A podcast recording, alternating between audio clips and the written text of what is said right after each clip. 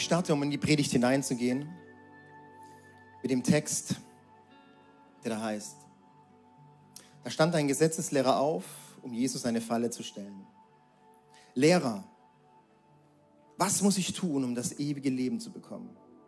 Jesus erwiderte, was steht in dem Gesetz Gottes? Was liest du dort? Der Gesetzeslehrer antwortete, du sollst den Herrn, dein Gott, lieben, von ganzem Herzen, mit ganzer Hingabe, mit all deiner Kraft und mit deinem ganzen Verstand. Und auch deinen Mitmenschen sollst du so lieben wie dich selbst. Richtig, erwiderte Jesus. Tu das und du wirst leben. Aber der Mann wollte sich verteidigen und fragte weiter, hm, ja, wer gehört denn eigentlich zu meinen Mitmenschen? Und Jesus antwortete ihm mit einer Geschichte. Ein Mann ging von Jerusalem nach Jericho. Unterwegs wurde er von Räubern überfallen. Sie schlugen ihn zusammen, raubten ihn aus und ließen ihn halbtot liegen. Da machten sie sich davon. Zufällig kam bald darauf ein Priester vorbei. Er sah den Mann liegen und ging schnell auf der anderen Straßenseite weiter. Genauso verhielt sich ein Tempeldiener. Er sah zwar den verletzten Mann, aber er blieb nicht stehen, sondern machte einen großen Bogen um ihn. Dann kam einer der verachteten Samariter vorbei. Als er den Verletzten sah, hatte er Mitleid mit ihm. Er ging zu ihm hin, behandelte seine Wunden mit Öl und Wein und verband sie. Dann hob er ihn auf sein Reittier und brachte ihn in den nächsten Gasthof, wo er den Kranken besser pflegen und versorgen konnte.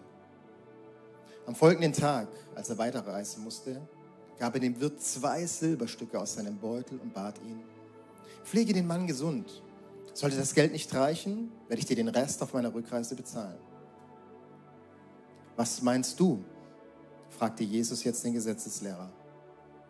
Welcher von den dreien hat an dem Überfallenen als Mitmensch gehandelt?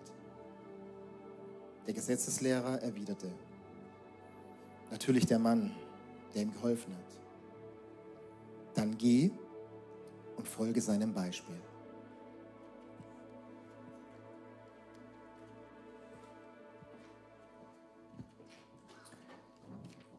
Jo. Mit wem identifiziert ihr euch eigentlich in der Geschichte? Mal kurz Hand hoch. Wer, wer, wer sagt, oh, ich bin der Überfallene? Oh, nicht so viel, okay. Wer sagt, oh, ich bin, ich bin der Priester, ich bin der Priester, ich gehe an die Kirche.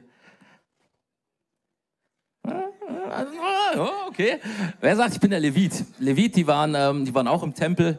Die Leviten, die haben ähm, quasi Dienste gemacht, also quasi hier wie Catering, Technik, das waren, das waren die Leviten. Ähm, wer fühlt sich als Levit? Ja, sehr gut, sehr stramm, jawohl. Wer identifiziert sich mit dem Samariter? Ja, okay. Wer identifiziert sich mit dem Gastwirt am Ende? Ja, cool, cool. Es gibt da tatsächlich so viele verschiedene Auslegungen. Äh, eine Auslegung sagt beispielsweise der Wirt am Ende, ähm, das ist die Kirche, da wo der Kranke hingetragen wird. Jesus als Samariter, Priester und Levit, da gehen wir heute noch ein bisschen mehr drauf ein. Aber ich möchte als erste Stelle, möchte ich hier nochmal sagen, wir verstehen, glaube ich, dieses Gleichnis auf so vielen Ebenen falsch habe ich über mich jetzt mal ganz klipp und klar gesagt. Also ich sage das erstmal. Ich kenne die rauf und runter. Ich bin in einem christlichen Elternhaus aufgewachsen, Kinderstunde und alles. Und barmherziger Samariter kennt man rauf und runter. Und immer bin ich aber mitgegangen, oh, ich muss Gutes tun. Wem soll ich helfen? Ich muss ein barmherziger Samariter sein. Ich muss da was machen. Und vielleicht denkst du, ah ja, kenne ich schon. Ne? Vielleicht ist jetzt auch für die Leute, die eher neu im Glauben sind heute. Ähm, aber ich möchte sagen, nee, genau darum geht es auch heute, dass wir auch da noch mal ein bisschen viel tiefer reingehen. Ich durfte in den letzten Jahren lernen, meine, meine Prägung, wie ich aufgewachsen bin, die kulturelle Prägung, die gesellschaftliche Prägung und auch die Prägung, die ich tatsächlich durch die Kirche, durch meinen Glauben bekommen habe, die zu hinterfragen und mal abzulegen. Und wir hatten das an Ostern, hatten wir das in dieser ganzen Serie ganz plakativ mit Give Me Jesus. Da war eine Strophe, äh, nicht eine Strophe, ein Refrain war, If everything I know is taken away, I won't lose hope. I cling to the one who won't let go. Also eben, auch wenn alles, was ich wiss, weiß, was ich geglaubt habe zu wissen, wenn das komplett weg ist, gesprengt wird, bleibe ich trotzdem an Jesus dran. Und das ist die Einstellung, die wir da heute reingehen wollen. Ähm, deswegen möchte ich da einfach noch, dass wir einfach zusammen beten und sagen, Jesus, du hast uns so viel mitgegeben in der Bibel, so viel erzählt und ähm, wir wollen wirklich da dranbleiben, an dir dranbleiben und da wirklich immer wieder in die Tiefe gehen und reingehen und sagen, Jesus, was möchtest du mir heute für mein Leben zeigen? Und wo kann ich mehr und mehr im Königreich leben und das schon auf diese Erde bringen? Yes. Amen. Letzte Woche hat die Michi uns da reingenommen, was der Samariter eigentlich bedeutet und auch wie Jesus ein Bild für den Samariter ist. Aber da steckt noch so viel, viel mehr drin. Ähm, weil es gibt tatsächlich, ich habe mir ein paar Predigten noch im Schnelldurchlauf die Tage noch angeguckt über den barmherzigen Samariter. Es gibt auch äh, viele Leute, die ganz klar sagen, aber du kannst ruhig die, die Menschen kannst du ruhig nochmal dran lassen, dass die Geschichte mit diesen ganzen Menschen und für was die stehen, dass das überhaupt nicht so gedacht ist. Es ist gar nicht allegorisch zu sehen. Ich war dann so, was ist allegorisch? ähm, aber ja, Hauptsache ist, um was es hier gerade geht, Priester und Levit heute. Jesus nimmt die Ganz speziell, ganz bewusst nimmt er die dran, weil alle wussten, das ist ein Priester, das ist ein Levit, der ist angesehen, der tut Gutes. Ja. Aber du bist nicht notwendigerweise, was du tust, sondern du tust, was du bist. Und das ist ganz spannend, weil als Jesus die Story erzählt hat, hat er, hat, haben wahrscheinlich alle damit gerechnet, der Priester macht was. Geht der Priester vorbei und die sagen, ja, nee, stimmt, der Priester kann ja nicht vorbeigehen, weil der wird ja dann unrein. Wenn er das macht, dann muss er wieder in den Tempel sich waschen und so. Okay, nee. Aber der Levit macht es. Der macht ja auch sonst alles sauber. Der macht ja auch am Ende das Opfertier und alles und das Blut wischt er auch weg. Der macht es doch. Nee, das macht er auch nicht. Und das ist das Krasse. Die, die im Tempel Gott dienen und eigentlich bei Gott am nächsten dran waren. Damals war Gott, hatte Exklusivität im Tempel. Also nirgendwo sonst war der, der war im Tempel. Das war sein Zuhause. Und die, die ganz nah dran waren und Gottes Herzschlag eigentlich kennen sollten, die nehmen das nicht an, die machen das nicht. Das Leid, was vor ihren Füßen direkt liegt, nachdem sie sogar im Gottesdienst waren. Ne? Stell dir vor, du gehst am Ende hier aus dem Gottesdienst raus ne? und gedient und dann, was weiß ich, liegt da ein Totgeschlagener eben auf der Straße, Kleider abgerissen, alles geklaut und dann, nee, ich habe ja heute Morgen schon gepredigt, nee, nee, ciao. Oh, nochmal sogar die Straßenseite wechseln, ja, das ist ja noch mehr eine Ablehnung. Und da wird's auch, da kann es auch ganz wild werden bei Christen. Die kommen dann, ja, der hat doch bestimmt was falsch gemacht. Er hat doch gesündigt. Nee, nee, mit Sündigen. Ciao, see you later. Ja, also äh, merkt ihr, wie wir da vielleicht einen an der Schraube haben und eben diese, diese Haltung, ah, ich habe meine Aufgabe schon gemacht. Ne? Aber jetzt, wenn wir diesen Priester und diesen Leviten anprangern, prangerst du genauso dich selbst an. Wie oft, wie oft kennen wir Situationen, wo wir irgendwo vorbeigegangen sind, wo wir gemerkt haben, ah krass, Leid, uh, da ist jetzt irgendwie, keine Ahnung, da streiten sich welche. Ähm, lieber nicht, lieber nicht involviert werden. Und da, das hat auch alles irgendwo seine Berechtigung. Ich meine, ja, zu sagen, ah, ist nicht meine Aufgabe. Ja, das kann auch eine Berechtigung sein. Vielleicht bist du überfordert mit der Menge an Leid hier in Mannheim. Hier gibt es wirklich alles. Von, von Kinderarmut hin zu Prostitution, hin zu Drogenbanden, die sich bekriegen. Vielleicht ist es auch ein Weltenschmerz, dass du Angst davor hast, dass das was mit deinem Herz macht, dass das Spuren hinterlässt, Schäden hinterlässt. Oder halt eben, ja, du hast Angst, dass du selbst in Leid und Schmerz gerät. Und ich meine, ja, die Caritas, die ist für die Obdachlosen da, das ZI für die psychisch und seelisch Kranken, ist da alles gut versorgt.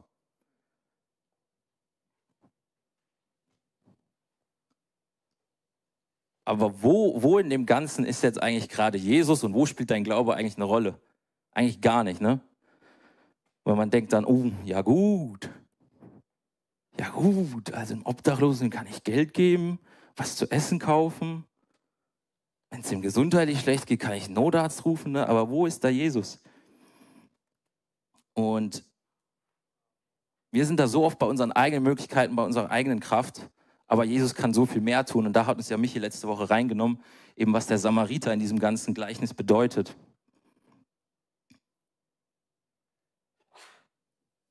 Und Jesus als barmherziger Samariter hat gesagt in Hebräer 10, Vers 9, dann aber fährt er fort, hier bin ich. Ich bin gekommen, um deinen Willen zu tun.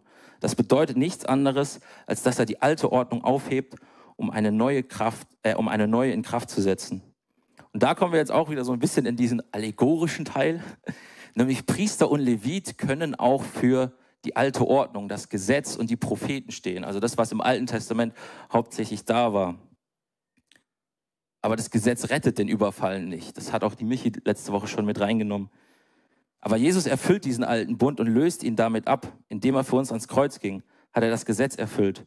Er liebte Gott von ganzem Herzen, von ganzer Seele, mit seiner ganzen Kraft und mit all seinen Gedanken. Er liebte seinen Nächsten wie sich selbst. Und das dürfen wir wissen. Jesus hat dieses Gesetz abgelöst. Und dieses Gesetz gilt nicht mehr für die, die sagen, Jesus ist mein Herr und Retter. Er ist vorausgegangen und ich folge ihm nach. Und patzt, das Gesetz verliert seine Kraft. Du kannst nicht mehr verurteilt werden. Du bist gerecht.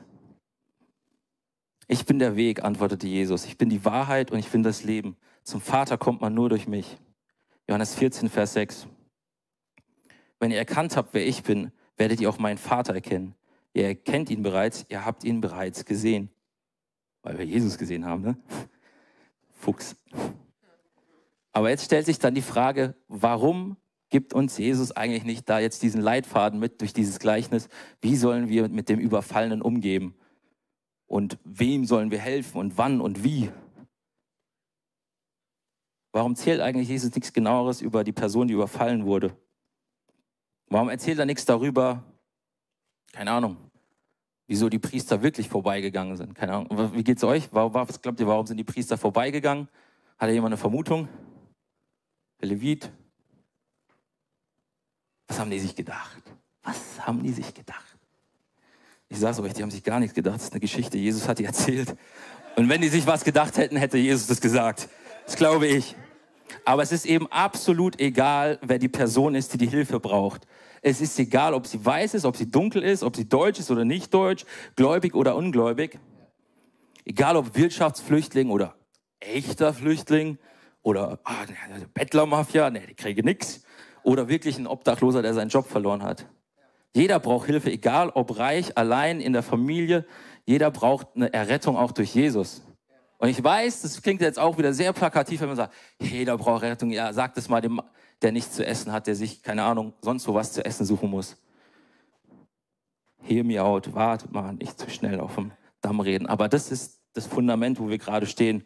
Wir alle brauchen Jesus, egal wo wir herkommen, egal was, unsere, was uns ausmacht. In Römer 3, Vers 23 steht es auch nochmal ganz klipp und klar damit jetzt nicht alle mich steinigen. Dabei macht es keinen Unterschied, ob jemand Jude oder nicht Jude ist, denn alle haben gesündigt und in ihrem Leben kommt Gottes Herrlichkeit nicht mehr zum Ausdruck. Und dass sie für gerecht erklärt werden, beruht auf seiner Gnade. Es ist sein freies Geschenk aufgrund der Erlösung durch Jesus Christus. Und das finde ich, da, da müssen wir uns immer wieder bewusst werden, darum geht es eigentlich. Darum geht es eigentlich. Wir hatten ähm, bei dem Heartbeat Weekend hatten wir es krass über dieses Thema Heilung und Wunder. Ähm, und wie krass ist es, wenn wir jetzt, keine Ahnung, die Woche rausgehen und ähm, da ist jemand, der humpelt, der hat sich irgendwie das Bein gebrochen oder sowas und wir beten für den und das Bein wird geheilt. Äh, wie krass ist das? Wie krass ist das? Wie krass ist das? Wer, wer würde alles klatschen, oder? Wer würde sagen, geil, bring das Testimony hier auf die Bühne? Ja? Aber wie krass wäre das eigentlich, wenn er Jesus kennenlernt, wenn er sein Leben Jesus gibt, ne? So, klar, das Bein macht jetzt einen Unterschied, aber das Bein macht für die Ewigkeit, alles, was noch kommt, keine Ahnung, bringt ja gar nichts. Wir kriegen ja einen neuen Körper, was soll das? genau. Deswegen, es macht in erster Linie gar keinen Unterschied, wer, wer dein Nächster ist. Aber deinen Nächsten zu lieben wie dich selbst, das ist es. Und dem Gesetzeslehrer kam es genau darauf an, eigentlich, wer ist eigentlich mein Nächster, ja? Der kommt an mit dem Gesetz, mit seiner Selbstgerechtigkeit und sagt, ja, ich weiß das Gesetz, ich kenne das doch, ne? Und dann Jesus sagt, ja, cool, dann mach's doch. Dann mach's doch, was, was fragst du mich noch? Und man muss dazu wissen, es war ein Gesetzeslehrer, also der war jemand, der wusste über das Alte Testament, über die Tora, wusste der alles. Der wurde das vorwärts und rückwärts. Wenn Juden, wenn die eine Frage hatten, die Gläubigen, und nicht wussten, ach scheiße, wie sollen wir das jetzt machen? Die sind zu ihm gekommen und er hat ihnen gesagt, so und so müsst ihr das machen, um das Gesetz zu erfüllen. Ja. Ich selbst studiere tatsächlich Jura und da hat man auch dann ganz viel mit Definitionen zu tun. Und was, was, der, was der Gesetzeslehrer da macht, der kommt an, ist denn mein Nächster? Also im Unterton ist da so die Frage drin, haben wir die gleiche Definition von Nächster? Haben wir die gleiche Definition? Und da muss man sagen, zu dem Zeitpunkt waren die Pharisäer, die Schriftgelehrten und die Gesetzeslehrer, das war die geistliche Elite.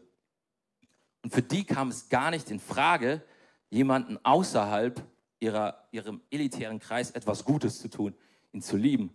Die haben das unter anderem mit Psalm 139 gemacht, wo, ähm, wo David sagt, hey Gott, die verfluchen deinen Namen, die gehen gegen dich. Und ich werde die auch hassen und ich soll die auch hassen und ich soll die töten. Und du liest es nur so und merkst du, ja, okay, in dem Psalm geht es darum, dass David so ein bisschen diese Ungerechtigkeit Gott gegenüber anklagt, aber wir wissen haargenau, Gott sorgt für Gerechtigkeit, nicht ich. Wir sind weder Richter, Kläger noch die, die am Ende irgendwie vollstrecken. Das ist ganz, ganz wichtig, dass wir das wissen. Und er wollte da eben Jesus diese Falle stellen und sagen, ja, welche Definition von Nächster hast du? Und eben zu gucken, ah, passt es mit dem überein, was wir sagen? Ist es jetzt wirklich jemand, der eigentlich, sage ich mal, Ketzerei betreibt oder ist es jemand, der, der wirklich wahr ist? Und dann gucken wir mal in Jakobus 2 rein, weil das finde ich so krass. Da gibt es da gibt's eine Anleitung, wie man Leuten helfen soll. Ja, und auch, wie man es richtig macht. Meine Geschwister, ihr glaubt doch an Jesus Christus, unseren Herrn, dem alle Macht und Herrlichkeit gehört. Dann dürft ihr aber Rang und Ansehen eines Menschen nicht zum Kriterium dafür machen, wie ihr mit ihm umgeht. Angenommen, in euren Gottesdienst kommt ein vornehm gekleideter Mann, goldener Ring an den Fingern, es kommt aber auch ein Armer in zerlumpten Kleidern herein. Wenn ihr nun mit dem, wenn ihr nur dem mit der vornehmen Kleidung besondere Aufmerksamkeit schenkt und zu ihm sagt, ey, guck mal, hier ist ein besonderer Platz für dich, magst einen Kaffee? Während ihr zu dem Arm sagt, bleib du dort drüben stehen, setz dich woanders hin, hier auf den Fußschemel oder auf den Boden, das passt. Messt ihr da nicht in euren eigenen Reihen mit zweierlei Maß und macht ihr euch damit nicht zu Richtern, die sich von verwerflichen Überlegungen leiten lassen? Hört, meine lieben Geschwister, hat Gott nicht gerade die, die in den Augen dieser Welt arm sind, dazu erwählt, durch den Glauben reich zu werden? Hat er nicht gerade sie zu seinem Erbe seines Reiches bestimmt, zu Erben des Reiches, dass er denen zugesagt hat, die ihn lieben? Doch was, macht ihr? Ihr behandelt den Armen geringschätzig. Sind es denn nicht die Reichen, die euch unterdrücken und sogar vor die Gerichte schleppen? Sind es nicht die Reichen, die den wunderbaren Namen unseres Herrn Jesus verhüllen, der über euch ausgerufen worden ist? Und jetzt ganz wichtig, nun, wenn ihr euch wirklich nach dem königlichen Gesetz richtet, wie es in der Schrift niedergelegt ist, liebe deinen Mitmenschen wie dich selbst, dann handelt ihr richtig und gut. Doch wenn ihr im Rang und Ansehen eines Menschen zum Kriterium dafür macht, wie ihr mit ihm umgeht, begeht ihr eine Sünde und werdet vom Gesetz als Gesetzesübertreter überführt. Ansage. Ansage von Paulus an, ich weiß nicht genau, welche das waren. Aber ja, deswegen zurück auf diese Frage, die der Gesetzeslehrer zurückgibt. Wer ist denn mein Nächster? Also das ist so eigentlich ein absoluter No-Brainer. Und er peilt es eigentlich gerade selbst nicht in dem Moment, wo er Jesus diese Frage stellt. Oh, es war eigentlich eine dumme Frage. Aber Jesus nimmt auch die dummen Fragen und versucht ihm auch da zu zeigen, worum es eigentlich geht. Wer ist denn mein Nächster? Warum braucht er es so spezifisch? Und da sind wir wieder dabei, er will es richtig machen. Ich muss es doch irgendwie richtig machen. Also um das Gesetz zu erfüllen, ne, um gerecht dazustehen. Aber er hat gar nicht geschnallt, dass er das gar nicht kann. Ja? Er hat nicht geschnallt, dass, wir es gar, äh, dass er es gar nicht kann. Und hat sich dann eben da in sein menschliches Denken hineinbegeben, welche Kriterien, welchen Maßstab muss ich jetzt eigentlich ansetzen. Ähm, ja. Und da auch mal vielleicht für uns als Spiegel, man kann genauso auf der anderen Seite vom Pferd runterfallen. Du kannst genauso Leuten schmeicheln, die gut aussehen und sagen, hier ist ein Platz da. Aber genauso kannst du auch einfach mit dem Blick durch die Welt gehen. Da ist ein Armer, der kriegt einen Euro da. Ich meine, da muss man sich mal überlegen, wie, wie, wie drauf waren wir eigentlich, als wir gedacht haben, also nicht wir vielleicht, vielleicht unsere Vorfahren, wir müssen jetzt nach Afrika oder sonst wo und den Leuten da eine geteerte Straße geben, Elektrizität und alles. Das ist so, what? What? wir wissen doch, die brauchen Jesus und wenn sie Krankheit haben, dann ist das ihre Not. Aber wir sind jetzt nicht gekommen, um der Welt irgendwie das aufzudrücken, wie wir das haben, weil dann wissen die, also, ne, dann haben die auch unsere Probleme, können das nachvollziehen und dann können wir mit unserem selbstgerechten Glauben, der uns nicht wirklich hilft bei unseren Problemen, ja, oh, wie soll ich jetzt eigentlich den Kredit abzahlen, wie soll ich das machen? Äh, ne? Nein, die haben ihre ganz eigene Kultur gehabt. Sorry für den kleinen Ausschweifer. Aber ja, das ist dieser dünne Grat, wo man auf, auf jeder Seite leicht runterfallen kann. Und letztendlich geht es eben darum, wir begrenzen den Begriff, Begriff Not auf unsere gesellschaftlichen und soziologischen Maßstäbe und nicht auf Gottes Maßstäbe. Weil die Not, die Jesus genau gesehen hat, in dem Moment, wo der Pharisäer zu ihm gekommen ist und diese Frage gestellt hat, war es versteinertes Herz. Es war ein gleichgültiges Herz anderen Menschen gegenüber. Ein Herz, das gedacht hat, oh, ich kann das selbst irgendwie durch, durch meine Taten. Ne? Ein unfreies Herz, das nicht leben kann und in Gefangenheit, in Selbstgerechtigkeit ist. Aber genauso hat Jesus auch die Not von den Menschen gesehen, die sichtbar war. Krankheit, Armut, Verachtung. Und er ist den Menschen begegnet. Aber die Sache ist, die haben es auch zugelassen. Weil jetzt kommt das Krasse. Es gibt ähnlichen, eine ähnliche Geschichte an einer anderen Stelle, wo aber die Person ganz anders reagiert, als Gott sagt, geh und tu genauso. Da sagt die Person, Jesus, sei mir armer Sünder gnädig. Weil die Person gerafft hat, shit, das kriege ich nicht hin. Weil wenn wir da mal wirklich uns das ganz genau anschauen, eben wieder auch zurückzukommen, du, du, du bist nicht, was du tust, sondern du tust, was du bist. Das ist auch so ein bisschen dieses Thema Glaube ohne Werke. Ne? Deswegen, wir glauben ja, der Samariter ist barmherzig und gut aufgrund dessen, was er tut. Das ist aber andersrum. Er ist barmherzig und deswegen tut er das. Das ist ganz, ganz wichtig, das zu sehen. Und das hat viel mehr mit einer Herzenshaltung zu tun. Und wenn wir merken, krass, ich habe gar nicht das Herz, um Leid zu sehen, um es zu ertragen, um mitzuleiden, ja, mitzuleiden. Und ich habe, dann habe ich auch keinen Nächsten. Ich sehe auch keinen Leid ne, wenn ich das nicht kann. Mitleid heißt auch mitleiden und eben mit Leid umgehen können. Jetzt mal die große Frage. Hätte jemand von euch gehandelt wie der Samariter? Wirklich? Und das nochmal so ein bisschen in Kontext zu rücken. Er hat am Ende zwei Silbertaler gegeben, wenn man das ähm, umrechnet und so weiter. Damals hat man ähm, für eine Herbergsübernachtung hat man ein 32. eines Denars gezahlt. Und auch eine Herberge war jetzt auch nicht irgendwie Luxushotel wirklich so krass. Aber es war wenigstens was, wo er geschützt war von der Straße vor weiteren Überfällen und heilen konnte. Aber ein 32. Das heißt, 64 Tage hätte der Überfallene in, dem, in der Herberge übernachten können. Also so überschwänglich, ja. Und der Samariter war auf der Reise und er gießt sein Öl und sein Wein, das, was er quasi als Grundversorgung mitnimmt, damit er auf, auf der Reise was zum, zum Futtern hat und sein Essen zubereiten kann, gießt er auch über den aus. Also diese krassen Extrameilen für eine fremde Person. Einfach abgefahren. Also ich hätte es vielleicht für meine Freunde gemacht vielleicht für meine Familie, meinen Partner, erst recht für mich. Erst recht für mich, oder? Und da sind wir wieder, du sollst deinen Nächsten lieben wie dich selbst. Das führ dir mal vor Augen. Hast du jemals eine andere Person so geliebt wie dich selbst, an ihr das getan, was du an dir tun würdest? Und ich merke, shit, nein, habe ich nicht. Ich krieg noch nicht mal den ersten Teil hin. Gott mit meinem ganzen Herz, meinem ganzen Verstand, meiner ganzen Seele zu lieben. Das schaffe ich nicht. Manchmal denke ich so, Gott, Alter, was, was soll der ganze Kack eigentlich? Ja, sorry. Genau, um ehrlich zu sein, ich schaffe noch nicht mal diesen ersten Teil. Und das ist krass, weil Paulus schreibt auch, als er das Gesetz erkannt hat und verstanden hat für sein Leben, hat es ihn getötet. Es hat ihn getötet, weil er wusste, no way. Das Gesetz, ich kann es nicht erfüllen. Aber genau dafür ist Jesus gestorben. Wenn wir am Ziel vorbeileben, wenn wir weder Gott von ganzem Herzen lieben, noch unseren Nächsten wie uns selbst. Und deswegen, ja, wirklich, stell dir mal vor, wie wäre die Geschichte ausgegangen, wenn dieser Gesetzeslehrer am Ende wirklich gepeilt hätte, worum es geht. Ich kann nicht, vergib mir. Vergib mir, ich pack's nicht. Ich kann nicht so verschwenderisch lieben, so überreich, dass ich gar nicht mehr am Ende weiß, wer bin ich eigentlich und am Ende auch eigentlich gar keinen Unterschied macht, wer du bist. Weil du bist versorgt in Jesus. Und da kommen wir jetzt an einen spannenden Punkt. Glaube ohne Werke ist tot. Aber Glauben kommt immer zuerst, nicht die Werke, sondern der Glaube. Weil die Werke können dich nicht retten, sondern der Glaube rettet dich. Und dann Jakobus 2, wir gehen in dieser Stelle weiter.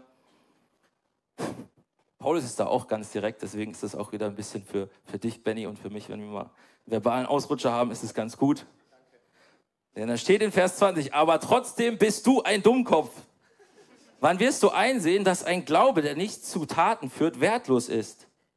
Weißt du nicht mehr, dass unser Stammvater Abraham vor Gott gerecht gesprochen wurde, weil er seinen Sohn Isaak auf den Altar legte?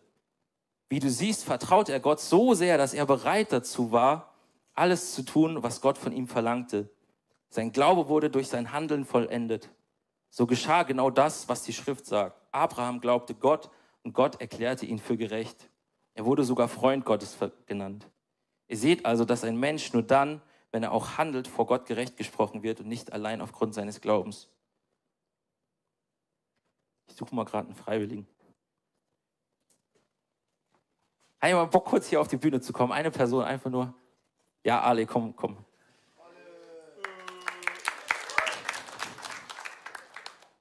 Das sind 5 Euro, ich bin Student, sorry.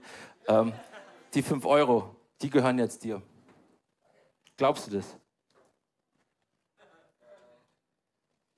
Glaubst du es wirklich? Glaubst du nicht? Also, vielleicht glaubt ihr das auch. Glaubt ihr nicht, dann muss man die am Ende wieder zurückgeben, weil ich bin wirklich Student und verdiene nicht viel.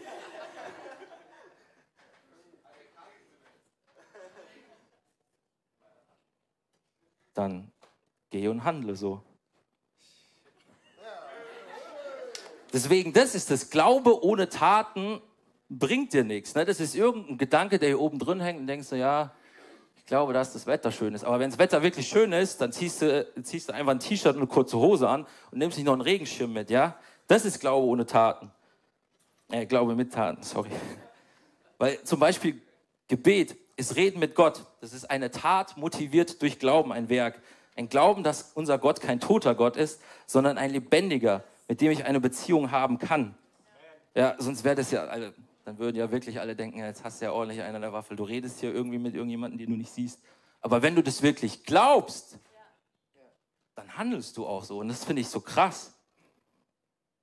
Und da kommen wir jetzt wieder an den Punkt, Jesus hat eben dieses Gesetz erfüllt und deswegen gilt das Gesetz nicht mehr. Aber wir dürfen es als einen Auftrag verstehen und ein Ziel, dem wir nachjagen dürfen. Gott lieben von ganzem Herzen, mit ganzem Verstand, mit ganzer Seele, unseren Nächsten wie uns selbst.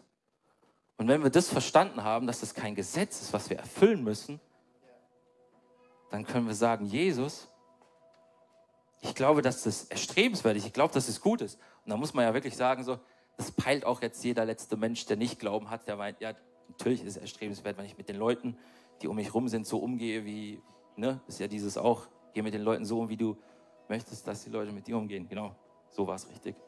Ne? Und das ist ja ein absoluter No-Brainer. Aber manchmal verrennen wir uns da, so wie dieser Gesetzeslehrer verrennen uns entweder in Selbstgerechtigkeit, denken, jetzt müssen wir die ganze Welt retten, obwohl wir es gar nicht können. Kannst du ja, aber vielleicht. Ja. Und der Punkt ist eben anfangen zu glauben. Ich glaube, dass es wirklich einen Unterschied macht, was wir nächste Woche machen ich glaube, dass das so einen krassen Unterschied bei einer Person machen kann, wenn wir da rausgehen und nach dieser Person suchen, wie das verlorene Schaf. Und es ist nicht schlimm, wenn du das nicht glauben kannst, wenn du denkst, ja, cool, das ist eine Aktion, die machen wir halt als Kirche, damit wir, keine Ahnung, auf Social Media das posten können oder whatever. Aber in Markus 9, Vers 24 steht, da rief der Vater des Jungen, ich glaube, hilf mir heraus aus meinem Unglauben. Und das ist der Punkt. Unglauben, wenn er da ist, du kannst da nichts dran ändern. Der Glaube ist ein Geschenk. Aber wir können uns dazu entscheiden, ich möchte das Glaube, ich das zulassen, ja. Der Pharisäer hat nicht zugelassen, zu verstehen, shit, ich pack's nicht. Und hat, konnte nicht glauben, dass es jemand anderes braucht, der das erfüllt und das für ihn hinbekommt.